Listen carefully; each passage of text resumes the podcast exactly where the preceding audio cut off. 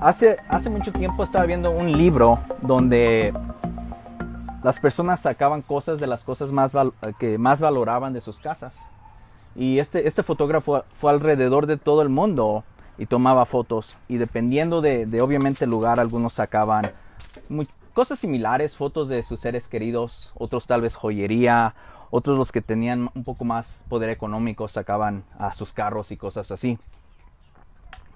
Pero estaba pensando en eso y, y creo que hay algo dentro de nosotros que busca algo externo para tener algún tipo de fundación, para tener algo que le dé sentido a nuestra vida. Entonces, e, estas personas en las fotos, era obvio que mucho de lo que encontraban el sentido en sus vidas era familia, era cosas de dinero, tal vez era títulos, pero es normal que nosotros busquemos identidad y valor en cosas externas. Porque en esas cosas también vamos a encontrar consuelo. Si todos vamos a sufrir, vamos a buscar también consuelo.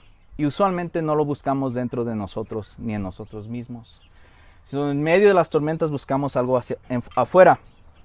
Te digo esto porque no es malo buscar consuelo, pero creo que todos aquí hemos experimentado cuando si ponemos nuestro consuelo en cosas externas, fallan una y otra vez. Y lo que me gustaría que te quedes con este mensaje hoy es que solamente Jesús es digno y suficientemente fuerte y poderoso para mantenernos firmes en medio de los sufrimientos de la vida. Y voy a desarrollar este tema por medio de primera a Pedro 2, 4 al 10. Te lo voy a leer rápidamente y después ahí voy a desarrollar un poco el texto. Cristo es la piedra viva rechazada por los seres humanos, pero escogida y preciosa ante Dios. Al acercarse a Él y también ustedes son como piedras vivas, con las cuales se está edificando una casa espiritual de este modo llegan a ser un sacerdocio santo para ofrecer sacrificios espirituales que Dios acepta por medio de Jesucristo. Así dice la Escritura, miren que pongo en Sion una piedra principal escogida y preciosa, y que el que él confíe en ella no será jamás defraudado. Para ustedes los creyentes esta piedra es preciosa, pero para los incrédulos la piedra que desecharon los constructores ha llegado a ser la piedra angular. Y también una piedra de tropiezo y una roca que hace caer. Tropiezan al desobedecer la palabra, para lo cual estaban destinados. Pero ustedes son linaje escogido, real sacerdocio, nación santa, pueblo que, pueblo que pertenece a Dios, para que proclamen las buenas obras maravillosas de aquel que los llamó de las tinieblas a su luz. Admirable. Ustedes antes ni siquiera eran pueblo, pero ahora son pueblo de Dios. Antes no habían recibido misericordia, pero ahora ya lo han recibido. Rápidamente el contexto de esta carta, creemos que fue escrita por el apóstol Pedro uh, por medio de un secretario a iglesias en Turquía y estas iglesias eran mayormente gentiles, es decir, no eran judíos y eso es importante saberlo. Pero ya para este tiempo la iglesia cristiana tenía tiempo lo suficientemente para que había atraído persecución. Y es donde comienzan a experimentar esta persecución, este rechazo. Personas que tal vez estaban tambaleando en su fe, que tal vez estaban preguntando, hmm, ¿hice la decisión correcta de seguir a Jesús? Porque ahora el tipo de sufrimiento que están ellos experimentando es externo. Es probable que su propia comunidad los comience a rechazar porque ya comienzan a vivir diferente. Es muy probable también que sus propias familias los comiencen a rechazar. No es, no es algo raro, también esté hablando de mujeres sométense a sus esposos, porque es muy probable que estas mujeres que habían puesto su fe en Jesús ahora estaban siendo lastimadas o perseguidas por sus propios esposos. Entonces, se va de qué bien que estoy siguiendo a Jesús, sino que ahora me está costando seguir a Jesús y estoy sufriendo en un mundo hostil ante Jesús. Y es interesante porque la respuesta que el apóstol Pedro les va a dar invierte si acaso un par de versículos hablando de su sufrimiento. Y el resto de la carta está saturada con el Evangelio, con Jesucristo. De cierta manera los está llamando a poner sus ojos en Jesucristo, más allá de su sufrimiento. Los llama a dejar de verse a sí mismos y comenzar a ver el objeto de su fe, por la cual están sufriendo. Entonces, ahora voy a entrar a la primera parte que es, ¿qué es la iglesia y por qué existe? Hoy no celebramos a Soma, celebramos a la iglesia. Y primero de Pedro nos va a dar claridad qué o quién es la iglesia. Entonces es interesante porque la primera cosa que podemos entender de esto y por qué podemos poner nuestra confianza en Jesús es porque Cristo es nuestra piedra viva. Él es la fundación. No es Soma, no es nuestra denominación, no es la reforma, no son nuestros pastores favoritos, es Cristo mismo. Versículo 4. A Cristo es la piedra viva, rechazada por los seres humanos, pero escogida y preciosa ante Dios. No quiero asumir que todos entendamos que es la piedra ah, principal o una piedra ah, de esquina, como dice en inglés, pero estudié un poco sobre esto. Y los templos en ese entonces no tenían medidores ah, virtuales como los nosotros, no tenían computadora. Entonces, para darse cuenta que las personas estaban edificando una, un muro para un edificio correctamente, tenían que poner una piedra angular. Y ya los otros comenzaron a poner más piedras y así se daban ah, cuenta si estaban siguiendo correctamente la línea. Esta piedra angular para los edificios era importante porque determinaba que todo saliera bien. Entonces no es coincidencia que el ah, apóstol Pedro describa a Jesús como la piedra angular. De cierta manera es un llamamiento a decir que Dios está construyendo un nuevo templo. Pero ahora ya no es con piedras muertas. Soy raro, no piedras muertas. Pero ahora es con una piedra viva. Los está llamando a decir, olvídate de lo que estás de cierta manera pensando en este momento. Ese sufrimiento que estás pasando hoy en día tiene un propósito. Y tiene que ver con el hecho que Dios te, está, te ha llamado a ser parte de su pueblo. Nosotros no vamos a la iglesia. Nosotros no vamos al templo. Nosotros somos el templo que Dios está haciendo por medio de Cristo. Y creo que esto es un shock, ¿no? Porque en ese, en ese entonces y hoy en día valoramos mucho los edificios religiosos. Creo que muchos venimos de tradiciones donde pasábamos por un edificio y nos persinábamos, ¿no? Porque creíamos que es donde vivía Dios. Pero lo que nos está retando esta carta es decir, no, el templo que Dios está haciendo no está hecho por manos humanas, ni piedras que los humanos eligen. Está siendo ah, edificado por medio de la piedra que Dios mismo eligió. Entonces, nuestra fe y en medio del sufrimiento, en medio del rechazo, podemos acordarnos de que Dios está haciendo algo. No meramente con nuestras vidas, sino a través de nuestras vidas está apuntándonos a la piedra angular. Por eso lo dice ahí en el versículo 7. Miren que pongo en Sion una piedra principal escogida y preciosa. Tu vida y mi vida son determinadas no por lo que sentimos, no por si somos aceptados por nuestras familias, nuestros esposos, nuestras esposas, lo que piensen otros de nosotros. Tu vida y mi vida, al igual que estos hermanos, está determinada por quién es Cristo en nuestras vidas. Nos está llamando a ser Cristo el tema principal de nuestras vidas. No una ventanita de la casa, no un tabique pequeño, sino absolutamente en lo que ponemos todo. Pero no debería de sorprendernos que este es un tema que nos causa problemas. Y no es la primera vez, porque claramente nos dice que es rechazada por los seres humanos. Los judíos rechazaron a Jesucristo, los judíos hostiles. Muchos de los paganos, de los, ah, ah, ah, familiares y conocidos, tal vez de estos hermanos y hermanas, habían rechazado a Jesús, habían rechazado el Evangelio porque no le vieron valor. En esta cultura lo he hablado antes, pero tu valor, tu identidad estaba determinada por lo que pensaban las personas de ti, por lo que decían de tu familia. Entonces creo que es muy entendible cuando el apóstol Pablo les está diciendo, ok, ahora ya no tienes valor en tu sociedad, en tus círculos sociales. Es más, te está siendo rechazado, pero no te sorprendas porque rechazaron a lo más precioso que Dios nos ha dado, a Cristo. No le vieron valor, no le vieron honor, pero tenemos que ser muy cuidadosos. Yo y tú tenemos un grave problema al igual que estas personas que rechazaron a Jesús. Desde Génesis 3 tenemos tú y yo un problema muy grande, que es nuestra habilidad de decidir lo que es bueno, correcto, honrable. Y si lo que vemos en Génesis 3 es que deberíamos de ser desafiados a saber que nosotros somos incapaces de decidir lo que es bueno, correcto y perfecto. Y no es basado en nuestras buenas obras, sino en quién es Jesús en nuestras vidas. Y estas personas siguieron a su propia definición de lo que es bueno, correcto y perfecto y valoroso.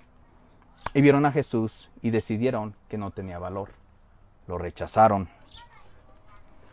Entonces no nos sorprendamos que otras personas rechazan a Jesús y nosotros tal vez lo seguimos haciendo en algunas áreas, cuando elegimos no edificar en Cristo.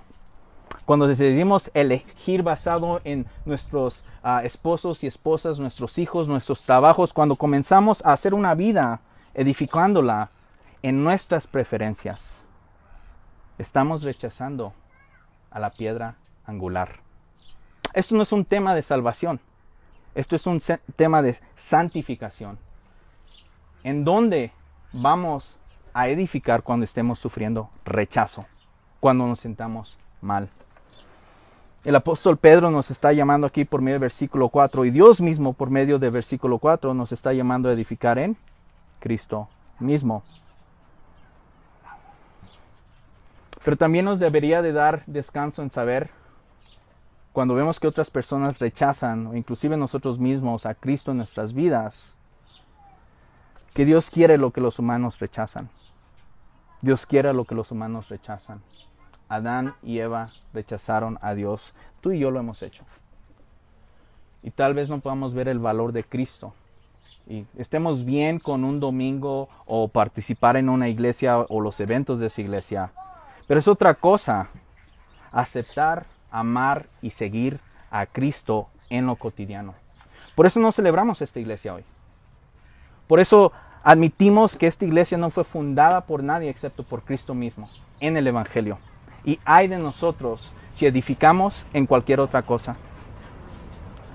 De modo de confesión, cuando iniciamos esta iglesia fallamos. No fundamos en Cristo. Pero Dios ha tenido misericordia y nos da una oportunidad de hacerlo una vez más. Al igual que cuando tú y yo fallemos en elegir a Cristo como es nuestra piedra principal para todos los problemas, también hay misericordia una vez más. Entonces, en medio de este sufrimiento, en medio de este rechazo, en medio de cosas que tal vez comiencen a tambalear nuestras vidas, es muy común querer correr y buscar una cosa fuerte. Nuestras experiencias, nuestras familias, nuestras cuentas bancarias, lo que yo y tú podemos hacer, pero el apóstol Pedro nos está llamando a dejar eso y fundarla en Cristo mismo. Porque cualquier otra, cosa en la que tú y yo pongamos nuestra fe, cuando tambalien las cosas, tal vez trabaje temporariamente, pero si no es Cristo, te garantizo, y lo has experimentado, que se va a caer. Se va a caer y lo que nos va a llevar es vergüenza una y otra vez. ¿Por qué lo hice eso? ¿Por qué traté de hacer eso? Cada vez que estemos buscando una piedra angular que no sea Cristo, Dios en su misericordia nos va a mostrar qué tan fácil fallan esas cosas. Esto es importante para nosotros. No edificamos esta iglesia nada más que en el Evangelio. Hay de nosotros si lo hacemos en otras cosas. Podemos edificar esta iglesia en ministerio, en personalidades, en canciones, en doctrinas. Pero eso algún día, sea hoy, mañana o en 20 años, se va a caer. pero les garantizo que si hoy están aquí, hoy en día, no por personas, sino por el Evangelio, va a haber algo mucho más mejor de recompensa en el presente y en la eternidad. Dios nos libre de ver esta iglesia por las personas, por los dones, por las habilidades y poco a poco edificar en eso y que no sea Cristo. Entonces, una vez que Dios nos llama en el versículo, versículo 4 a acercarnos a Cristo, esta piedra viva, la, la cosa que nunca va a ser tambaleada, que puede ser sacudida, pero que jamás se caerá, les dice otra cosa muy sorprendente. Versículo 4 y 5, la segunda parte del 4. No solamente Dios está haciendo un templo o una casa espiritual por medio de la piedra angular que es Cristo, sino que ahora ellos, tú y yo, somos como piedras vivas, con las cuales Dios mismo está edificando una casa espiritual. Uh, Querétaro creo que tiene más edificios de iglesia que centros culturales. Estaba leyendo un, reporte y hay iglesias muy hermosas, ¿no? Pero te has puesto a pensar que Dios, cuando nosotros ponemos nuestra fe, cuando nosotros nos acercamos a Jesús, nos hace piedras vivas, cosas que no pueden tener vida, pero nos da vida y ahora nos hace partícipes de este templo que Él mismo está habitando. No hay ningún templo en este mundo, por cuál hermoso que sea, que se puede comparar con lo que Dios está haciendo dentro de nosotros para la gloria de, de Cristo. Somos su templo. Pero no es por nuestras buenas obras. Dice, al acercarse a Él. Cuando nosotros creemos en la vida, muerte y resurrección de Cristo, a pesar de nuestro sufrimiento, cada vez que respondemos a Él, independientemente de lo que estemos pasando, Estamos, Dios nos está colocando sobre Cristo. La piedra angular da la dirección. Cada vez que tú y yo nos sometamos, que dejamos de ver a las personas, el ministerio, a las doctrinas, pero vemos a Cristo mismo, cada vez que hacemos una decisión por Él, para su gloria, Dios está poniendo esas piedras vivas a nosotros mismos y edificando este templo. Y eso es más allá que Soma. Es la iglesia universal que por miles de años, de una y otra manera, a pesar de nosotros, Dios está edificando su templo. Y eso es muy buenas noticias. Entonces, cuando estas piedras vivas, nosotros mismos, cuando nos acercamos a Él, a Cristo mismo, nuestras vidas van a tener propósito. Nuestro sufrimiento va a tener propósito. El rechazo de las personas el rechazo que sufrimos por medio de las personas más cercanas, al igual que estos creyentes, va a tener propósito. Pero no solamente es como mi sufrimiento tiene propósito, sino Dios está haciendo algo mucho más hermoso que ni siquiera tú y yo podemos entender y ver de este lado de la eternidad. Los templos son donde habita Dios o los dioses, ¿no? La casa del Señor, la casa de Dios X. Y el apóstol Pedro les está diciendo algo bien interesante. Ustedes, ustedes es donde va o habita Dios mismo. Por eso no decimos vamos a la iglesia. Ok, somos la iglesia. Donde Dios mismo habita dentro de nosotros. Pero también aquí el llamado no es el sufrimiento individual y el propósito individual, es el llamado a toda la iglesia junta. Un tabique solo no tiene valor, no tiene propósito. Pero todos los tabiques juntos, todas las piedras juntas comienzan a darle forma a un templo, a un edificio. Tú y yo juntos, cada vez que estemos desarrollando nuestra vida guiados por el Espíritu Santo, estamos participando por medio de Cristo en hacer el edificio de edificios, el templo de templo. Y es el mismo del Señor. Y cuando hacemos eso, no vamos a ser avergonzados. Tal vez rechazados por las personas, pero no por Dios mismo. Esto es muy importante porque vemos en las escrituras que la piedra fundamental, donde Dios está levantando su edificio, su templo, es en Dios mismo. En el Evangelio de Mateo, ¿no? Le pregunta a Jesús a sus discípulos, ¿y ustedes qué dicen que soy yo? ¿Quién dicen que soy yo? Y aquí está cómo edificamos en Cristo. Tú eres el Cristo, el Hijo de Dios viviente, afirmó Simón Pedro. Dichoso tú, Simón, hijo de Jonás, le dijo Jesús, porque eso no te lo reveló ningún mortal, sino mi Padre que está en el cielo. Yo tengo, yo te digo que tú eres Pedro, y sobre esta piedra edificaré mi iglesia, y las puertas del reino de la muerte no prevalecerán contra ella. Este es un versículo que ha sido debatido por muchas diferentes tradiciones. Pero si lo veo con lo que dice Primera de Pedro, el fundamento donde se está levantando esta iglesia es en Cristo mismo. En nuestra confesión de quién es Cristo, porque si Jesús es el Señor, tú y yo no somos señores. Si Jesús es el Señor, nuestro presidente no es la autoridad final. Si Jesús es el Señor, entonces Él es digno de que nosotros edifiquemos toda nuestra vida alrededor de Él. Pero no solamente está haciendo esto, para, para un templo es muy importante, porque ¿qué pasa dentro de un templo? Usualmente hay sacerdotes. Hay algo especial que está pasando. La iglesia, tú y yo juntos somos un templo y somos un edificio juntos para el servicio sacerdotal. Cada creyente tenemos un propósito individual, como lo podemos ver en, el primer capítulo, pero el capítulo 2 nos muestra que tenemos un propósito colectivo. El cristianismo no es una vida individualista. Somos juntos, trabajando juntos, siendo edificados. Dice, de este modo llegan a ser un sacerdocio, sacerdocio santo, sacerdocio, perdón, para ofrecer sacrificios espirituales que Dios acepta por medio de Jesucristo. Creo que muchos hemos participado en tipo mandas, ¿no? Donde hemos tratado de negociar con Dios. Si tú haces esto, yo dejo esto. Si tú me contestas esto, entonces yo voy a hacer lo otro. Si me sacas de este aprieto, entonces voy a, no sé, hacer orfanatorios. Dentro de nosotros tenemos esto. Todos, todo ser humano dentro de nosotros tenemos este anhelo de agradarle a Dios. Y, usualmente, desafortunadamente, porque somos hijos de Adán de cierta manera, nosotros inventamos las formas que creemos que Dios nos aceptará. No es malo querer hacer cosas para Dios. El problema es cuando nosotros queremos definirlo. ¿Quieres agradarle a Dios?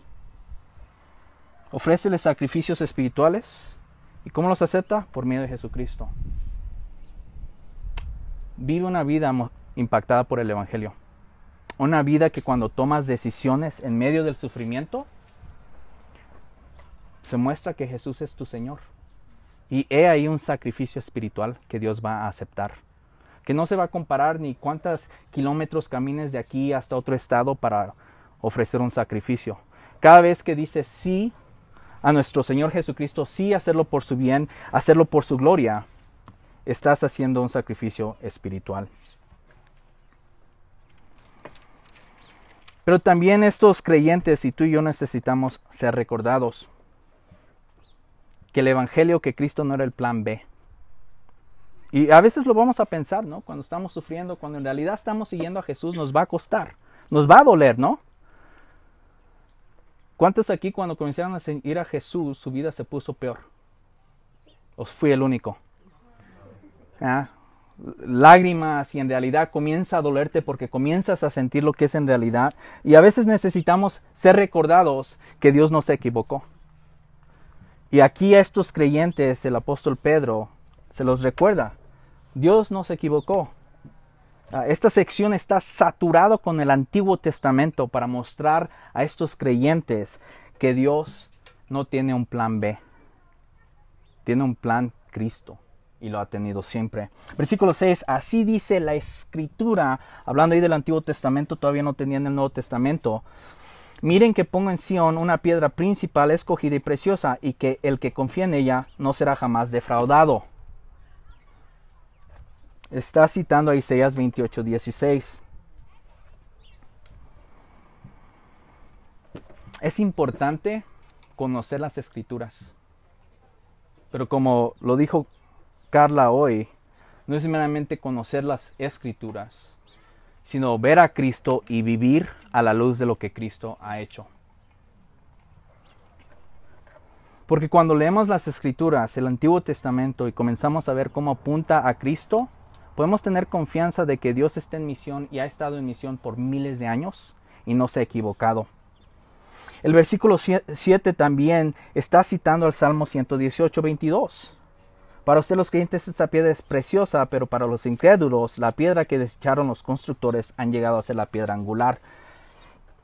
Aquí vemos con Jesús, ¿no? A veces creo que nos gustaría, por lo menos a mí, que Jesús fuera como más, más tipo maestro, más tipo filósofo, porque creo que así lo aceptarían más las personas. Pero con Jesús te vas a chocar contra una roca, que vas a tener que aceptar que Él es quien dijo que es, o lo vas a tener que rechazar. No hay en medio con Él. No hay en medio con Él. Pero no le sorprende esto a Dios. Sabía que algunos lo iban a rechazar. Pero aquí podemos ver lo que Dios anhela de los creyentes. Para usted los creyentes esta piedra es preciosa. ¿Cómo sabes cuando algo es precioso? Porque brilla. ¿Y qué haces cuando algo es precioso para ti? Lo atesoras. Lo cuidas.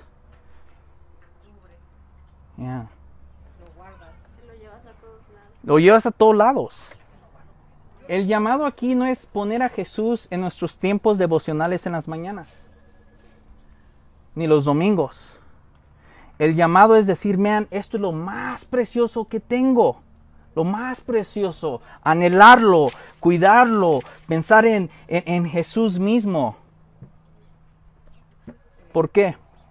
Cualquier otra cosa que tú y yo hagamos precioso, te garantizo que va a fallar. Si, si nuestros esposos y esposas son lo más precioso que tenemos, lo más que anhelamos, nos van a fallar. Y van a mostrar que no pueden cargar el peso de ser lo más precioso para nosotros.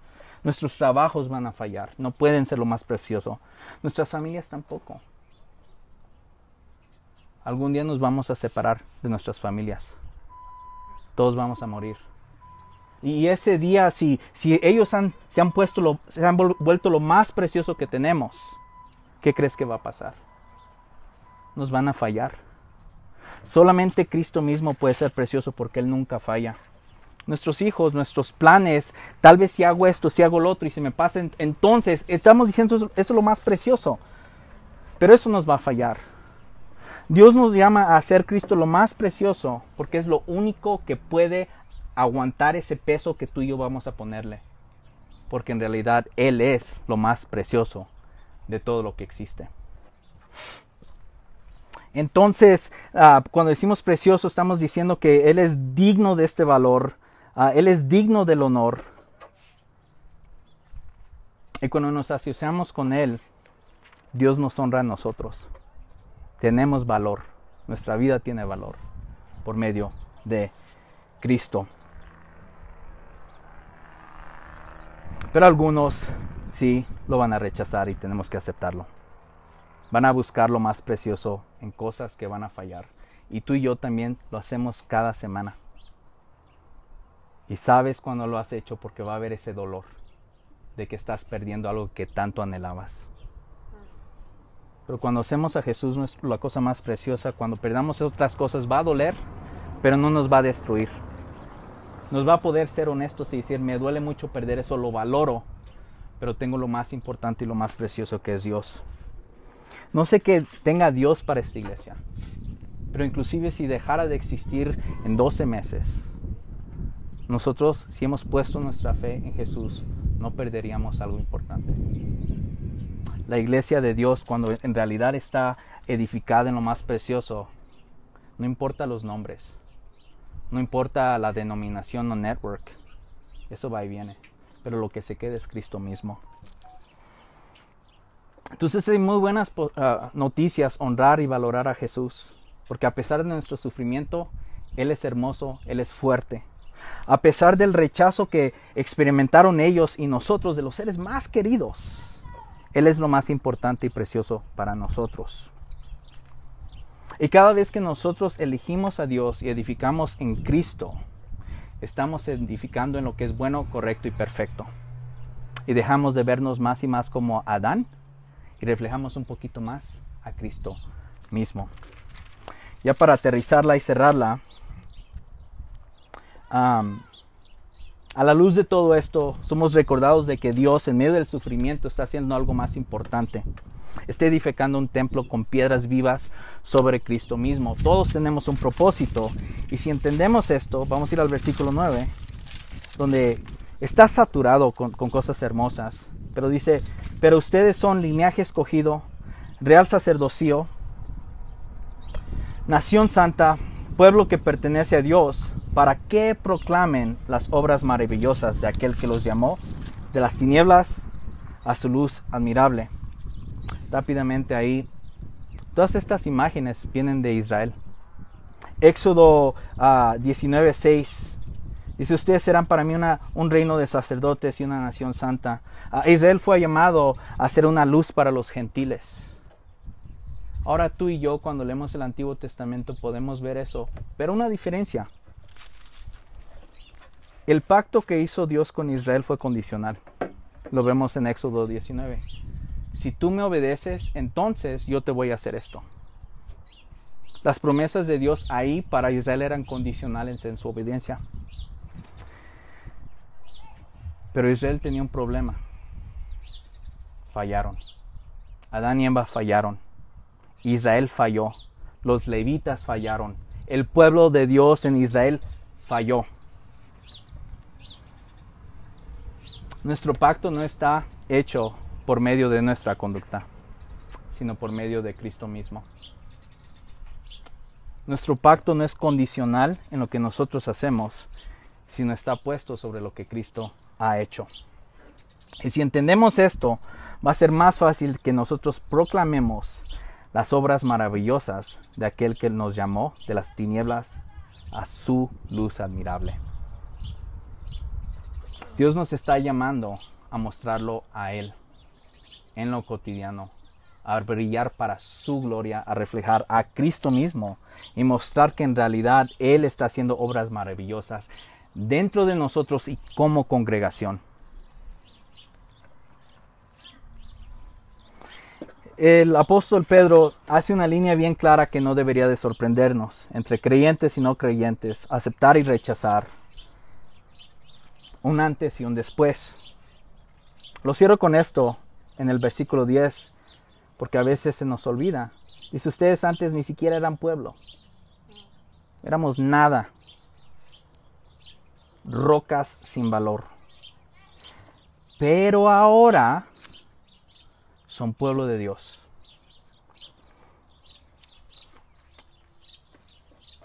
Creo que a veces mucho de nuestro sufrimiento, especialmente externo por medio de nuestros círculos sociales, es porque queremos ser pueblo de alguien más. Queremos ser pueblo de nuestra nacionalidad, de nuestro apellido, de nuestras creencias políticas. Y eso nos va a desviar y se nos olvida que somos pueblo de Dios. Si entendemos esta nueva identidad, nuestra vida va a ser radicalmente diferente. Si entendemos que antes no habíamos recibido misericordia, éramos objetos de ira, como dicen otras partes, pero ahora ya lo han recibido. No es condicional, es algo que Dios ya hizo por medio de Jesús. Pero ¿cómo puedes confiar tú en esto? Todos tenemos una piedra angular algo que cuando las cosas se nos ponen difíciles vamos a correr a ello. Nuestro dinero, nuestra educación, nuestra casa, nuestra familia. Una y otra vez esas cosas han sido sacudidas y hemos acabado con vergüenzas, con dolores, con sufrimiento. Todos dentro de nosotros estamos edificando en algo. Nuestros si solo, si solo pudiera esto, si solo pudiera lo otro cuando tenga esto. Ahí estamos edificando nosotros un templo para nosotros mismos y vamos a seguir haciéndolo. Pero ¿por qué podemos rechazar eso hoy en día? Por Cristo. Él fue rechazado. Él no hizo nada que se mereciera que fuera rechazado. Lo rechazó su pueblo. Él vino a su pueblo. En el Evangelio de Juan nos dice. Fue rechazado por sus amigos, ¿no? Cuando fue crucificado, ¿quién estaba con él? Fue rechazado por absolutamente todos. En esa cruz se quedó él absolutamente solo y no se merecía nada.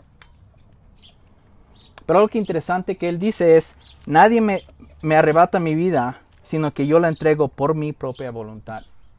En esa cruz, él estaba llamándonos a ti a mí, a Él mismo. Él fue sacudido completamente para que nosotros en el futuro no seamos sacudidos. Y si entendemos esto, vamos a poder ver todas estas otras piedras angulares que nos están fallando una y otra vez. Y vamos a poder dejarlas y edificar en Cristo mismo. En esa cruz no se merece estar Él ahí, pero fue crucificado por nuestros pecados. Por cada vez que tú y yo hemos levantado ídolos o hemos puesto piedras angulares que no son Él. Él tomó ese pecado y hoy nos llama a seguirlo y vivir una vida que hable de sus obras maravillosas, donde no tenemos que ser avergonzados más. Y en medio del sufrimiento no vamos a necesitar buscar de otras personas que nos acepten porque somos aceptados en Cristo. Él pagó por nuestra tendencia de hacer piedras principales falsas y por eso Él es digno de seguir. Si ese fotógrafo que les mencioné al inicio viniera a tomar fotos, me gustaría que esta congregación no sacara nada, sino que tal vez tengamos la Biblia abierta a Juan 3.16 o Romanos 1.16 y decir, esto es lo más valioso que tenemos, una persona. Todos tenemos cosas que creemos que nos van a mantener firmes en esta vida. Las buscamos cuando las cosas se ponen difíciles. Pero mi anhelo es que la próxima vez que tu vida se tambalee en las relaciones de familia, amigos, trabajo, en vez de correr a ti mismo, corras a Jesús. Porque Él ha mostrado que eres lo único que nunca va a ser tirado y derrotado. Y cuando lo hagas, vas a experimentar y saber que Jesús es digno de confianza y Él es suficientemente fuerte para mantenerte firme en el sufrimiento. Hoy no celebramos a Soma, celebramos a Cristo. Mi anhelo para esta congregación, si Dios nos da licencia no sé cuánto tiempo, que no seamos conocidos por ser Soma, no seamos conocidos por personalidades, ni música, ni nada de eso que seamos conocidos porque hemos edificado en Cristo y eso se ve en nuestras relaciones primarias cuando dejemos de poner el peso sobre nuestras esposas y esposos, que sean nuestras ah, piedras angulares. Cuando dejemos de anhelar ser X y buscar otras piedras angulares. Entonces mi oración y mi anhelo es que esta iglesia poco a poco comience a desecharse de esas piedras angulares. Y que los próximos 12 meses Hablemos más de Jesús, vivamos más a la luz de Jesús y proclamemos con nuestras vidas por cómo hablamos. No voy a desarrollarlo porque es en otro capítulo, pero ahí se va a ver cómo se ve una vida transformada por el Evangelio. Hoy nos celebramos un año de esta iglesia. Celebramos a Cristo porque Él es nuestra fundación y Él es el que va a siempre estar eternamente. Entonces, ¿cómo sabemos esto? Porque él hizo un pacto, no con Soma, sino con su pueblo. Y ahí está. Nadie aquí dio su vida por ti. Ni tu esposo, ni tu esposa, ni tus padres. Cristo lo hizo. Entonces la atención se vuelve hacia Él y participamos en su sufrimiento, en su muerte, pero también en su resurrección. Y a la luz de lo que Él hizo somos un pueblo elegido, nación santa. Y aunque no lo pensemos, lo sabemos. Entonces, si has puesto tu fe en Cristo, si has edificado en Él, no perfectamente, sino que dices, Él es mi piedra angular, puedes participar en la Santa Cena sabiendo que tu relación con Dios no es por medio de ti, sino de Cristo. Y rendimos nuestras piedras angulares y participamos en la piedra de piedras la piedra viva y eterna. Oremos.